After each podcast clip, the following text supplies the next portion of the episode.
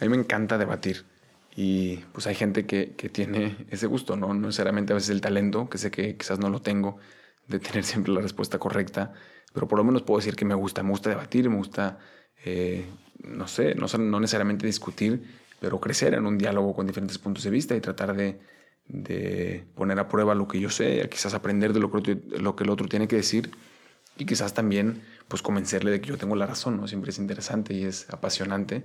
Y nosotros como cristianos, eh, también en nuestro deseo de ir de misiones, de hacer apostolado, siempre tenemos ese deseo de conquistar a todas las almas, de acercarlas a Jesús, de decirles que ojalá se puedan dar cuenta que es Dios, que es la vida de gracia lo que están buscando y querer convencerles, ¿no? A veces entramos siempre en un debate y es muy interesante.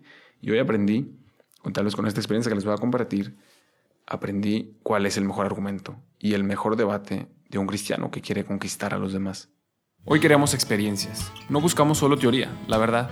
Es cierto que en la iglesia hay una riqueza increíble en lo que es la experiencia de Dios y de la fe, pero por más bello, verdadero y profundo, termina siendo inaccesible para la mayoría de los que estamos sedientos de Dios. Por eso este podcast te ofrece esta riqueza a través de experiencias, a través de la vida de un seminarista y de las personas con las que se irá encontrando en su camino para enriquecer tu experiencia de Dios.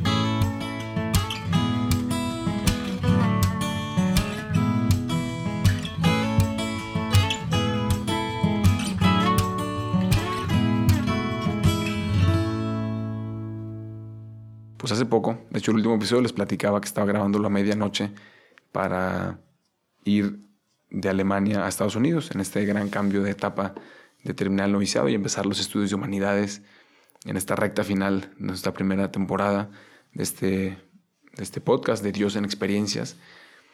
Y hace unas semanas antes de salir de Alemania fui con el hermano Sebastián, que fue con el que hice mi primera profesión, con quien ahora estoy aquí en Humanidades también en Estados Unidos.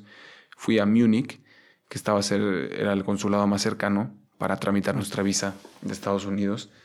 Y cuando veníamos de regreso, ahí pasó una experiencia muy interesante.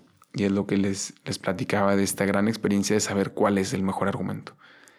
Y venía con el hermano Sebastián manejando y vimos que, pues, que el coche estaba prácticamente vacío. Y dijimos, bueno, siempre es bueno que el siguiente que vaya a usar el coche pues se vea que está que tiene suficiente gasolina entonces decidimos ir a, a poner la gasolina en el pueblito más cercano al noviciado y el hermano Sebastián, que era el que iba manejando, y tenía ahí el, el, pues el dinero que nos había dado nuestro superior, pues baja y comienza ya a poner la gasolina. Y yo dijo, no, pues yo le espero aquí, no se preocupe. Y termina a poner gasolina, va a pagar la caja, yo lo espero en el coche y de repente regresa un poco nervioso y me dice, hermano, eh, acabo de dar cuenta que cometí un error, creo que no tenemos suficiente dinero. Y pues vaya experiencia para dos novicios, ¿no? Que no tenemos tarjeta, no tenemos más cartera, más que el, pues el sobre con lo que nos habían dado, ¿no? Los padres. Y, y me dice, hermano, creo que conté mal, pues nos falta dinero. Y entonces estaba así como medio nervioso, no sabía qué hacer. Y le digo, a ver, hermano, pues vamos a contarlo otra vez. ¿Cuánto puso? Ya me dice cuánto había puesto. Pues vamos a contar lo que tenemos. Y digo, sí, hermano, pues en efecto nos faltan cuatro euros. Que, pues a quienes lo escuchan en, en, otros países, por ejemplo en México, serían el equivalente casi a 100 pesos, ¿no? Sabemos que no cualquier persona de la gasolinería la gasolinera te perdona 100 pesos nada más porque sí. Entonces dije, bueno, pues vamos a ver qué hacemos. Eh, no nos podemos quedar aquí sentados, hay que enfrentar la situación. Y le digo, no se preocupe, hermano, yo me bajo ahí a ver qué hacemos. Y entro a la tienda para pagar la... y pues a ver cómo le hacíamos. Y veo justo que sale una señora que acababa de pagar y estaba metiendo el cambio a su bolsa y como que me lanza el instinto, ¿no? La adrenalina, le digo, ah, ¿qué tal señora? ¿Cómo está? Perdón que le interrumpa, empiezo un poco a explicarle, no, pues mira, somos jóvenes, somos seminaristas, pues estamos estudiando, cometimos un error, eh, no teníamos suficiente dinero, hicimos, calculamos mal, nos faltan cuatro euros, y todavía ni siquiera termino como de explicarle eh, nuestra situación de necesidad, y me mira a los ojos y me dice la señora, a ver, a ver, tú cometiste un error y ahora yo tengo que pagar por eso. Esto así no funciona. Tú habla con él y se va con el cajero. Y me dice eso así a la cara, enfrente de todos los que estaban en la tienda. yo en ese momento dije, o sea, fue un momento de así de trágame tierra de humillación. Y, lo que me dijo esta señora, no, a ver, o sea, ahora resulta que tú te olvidaste de tu dinero, tú cometiste un error y ahora yo tengo que pagar por ello. Pues así no funcionan las cosas. Y aquí hago una pausa porque lo primero que me vino a la mente, pues fueron un montón de cosas que pude haber respondido a esta señora y darle una gran lección. eh, como según yo, como cristiano, como novicio. Y ustedes en este momento podrán estar pensando ya que le pude haber respondido, ¿no? Y en ese momento se me venían diferentes cosas, ¿no? Por ejemplo, le pude haber dicho, tratando de ser, según yo, buena onda, ¿no? Mira, señora, no se preocupe, solamente quiero que sepa que yo lo hubiera hecho por usted.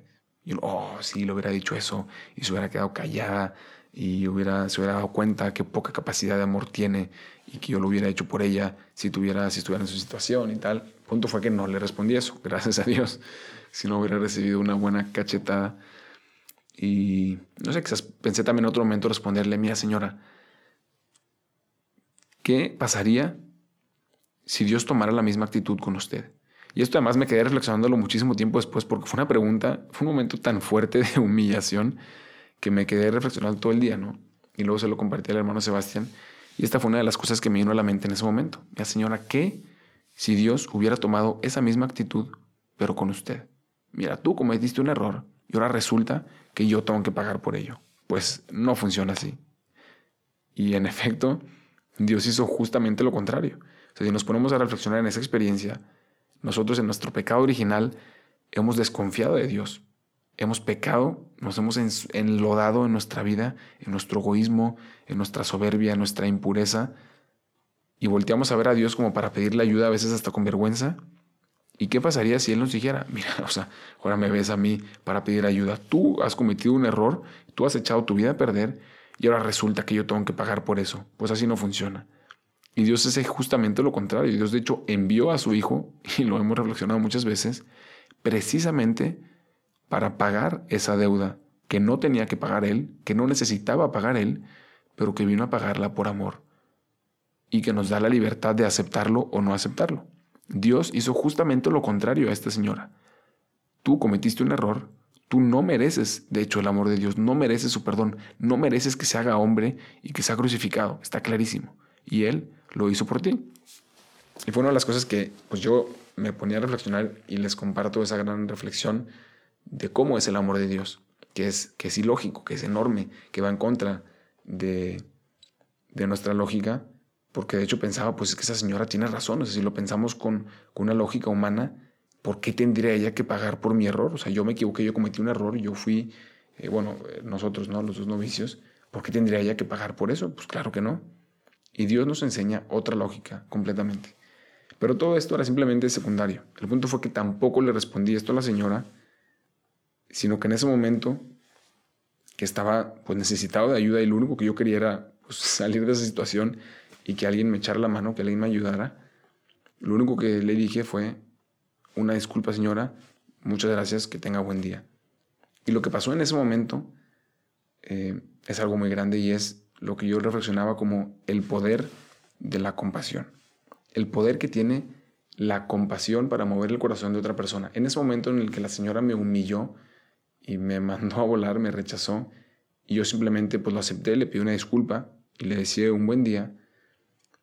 El cajero, que era un jovencito, que seguramente tenía una situación económica mucho menor a la de esta señora y mucho menos capacidad de hacer un donativo o de regalarme cuatro euros y que estoy seguro o prácticamente casi seguro que si hubiera ido yo directamente con el cajero no me hubiera dicho ah sí no te preocupes yo pago cuatro euros no pasa nada porque no sería lo más común pues en ese momento que le respondí eso a la señora eh, me grita el, cajero y me dice hey ven ven ven no te preocupes yo te lo pago y sale del corazón de este joven de pronto la posibilidad la oportunidad de decirme, no te preocupes, yo te pago los cuatro euros eh, aquí en el cajero. Eh, vete tranquilo. Y todo esto fue tan rápido que en cuanto entró el hermano Sebastián a, a, la tiendita, 30 segundos después, ya tenía yo el ticket y ya habíamos solucionado el problema. ¿Por qué? Por el poder de la compasión y por el poder de la humildad. Y lo que si quisiera yo, además de todas estas pequeñas reflexiones que quizás les servirán y a algunos les iluminarán incluso más, para, para dialogarlo con Dios, ¿no? Y preguntarse, efectivamente, ¿no? Eh, como Dios nos perdona y paga por nuestros precios, aunque no lo merecemos, lo que realmente quería comunicarles es que este mejor argumento del que hemos estado hablando, para no olvidarnos del tema principal, es la humildad. No hay mejor argumento, no hay argumento más convincente que más mueva un corazón que la humildad de un cristiano. Y creo que en muchos siglos se nos ha olvidado esto en la iglesia. Y hoy en día, en la realidad y en la miseria que sabemos que es la iglesia, aunque es divina y santa, porque Dios la ha instituido y porque Cristo vive en ella, es miseria en cuanto que es administrada por hombres pecadores como cada uno de nosotros. Si algo tenemos que renovar es nuestra actitud de humildad para con todos los demás hombres del mundo. Y darnos cuenta que eso es lo que más transforma. Y es lo que movió el corazón Quizás en ese momento no a la señora, quizás después no sabemos lo que Dios hizo en su corazón, pero inmediatamente en el corazón del cajero, que se dejó, simplemente se vio conquistado por un corazón humilde, o con, por lo menos con un intento de humildad, aunque quizás fue más vergüenza lo que yo tuve más que humildad. Eso fue lo que llamó la atención a este, a este jovencito, ¿no? Y que le motivó a amar y decir, bueno, yo tengo la oportunidad de amar aunque no soy rico, aunque quizás él le costó mucho más darnos esos cuatro euros, que por supuesto que luego se los regresamos con mucho cariño. Pero es lo que quería yo compartirles, ¿no? Y si me acuerdo de alguna otra experiencia más pequeña que nos podrá eh, pues ampliar un poco los horizontes, también en Múnich, caminando por las calles de Múnich, hora después de mi profesión y que mis papás tuvieron el, la gran, regalo, la oportunidad de venir, estábamos esperando a mi mamá que estaba eh, caminando por unas tiendas y estábamos mi papá y yo pues platicando, sentados, y en eso viene un señor y me pregunta, eh, ¿tú tienes Biblia? Y le digo, no, pues perdón, la verdad es que no la tengo aquí, pero pues querías platicar de algo. Y empieza, ah, ¿cómo es posible que no tienes Biblia? Y empieza ya a decirme de todo, ¿no? Y luego le pregunta a mi papá, ¿y tú tienes Biblia? No, pero mira, tú no te preocupes, tú no tienes que tener Biblia. Pero me ve a mí otra vez vestido pues de, de, religioso, ¿no? Con la camisa clerical. ¿Y tú cómo es posible que no tienes una Biblia? Y empieza ya a decirme de todo. Y en ese momento fue una experiencia similar, porque venían a mi cabeza todas las cosas que le podía responder. No sé, tres mil cosas sofistas, ¿no? Sí, pues no tengo la Biblia, pero la tengo en mi corazón. O sí, eh, cosas de San Francisco, ¿no? Hay que predicar con... Eh, predicar todo el tiempo y cuando haga falta con las palabras, como decir, no solamente tenemos que aprendernos la Biblia de memoria, sino hay que predicar con el amor. Pude haber respondido un trillón de cosas.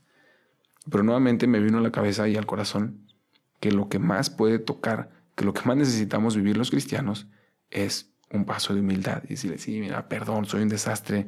De hecho, muchas gracias por esta lección. Ahora voy a aprender, que voy a tener la Biblia conmigo más seguido para tener la palabra de Dios y poder meditarla y poder compartirla.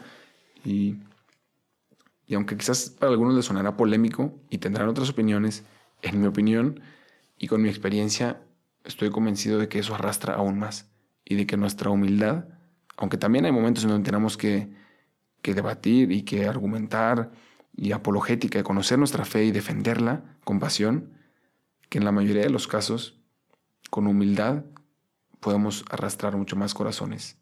Y quizás muchos de ustedes con mucho más experiencia que yo, sabrán que hoy en día lo que necesita la iglesia, lo que necesita un cristiano auténtico, es un corazón humilde. Y eso transforma a los demás. No me sigan en Insta y no me manden WhatsApp, porque no tengo ni Insta ni WhatsApp, que ahora soy feliz y orgullosamente novicio. Pero lo que sí te puedo ofrecer es que si buscas una familia espiritual, un grupo de personas en un ambiente de, de familia en el que compartan los mismos ideales que tú tienes sobre la fe, pues eso sí te lo puedo compartir. Y puedes buscarnos en somosrc.mx o regnumchristi.org para México y para España en regnumchristi.es.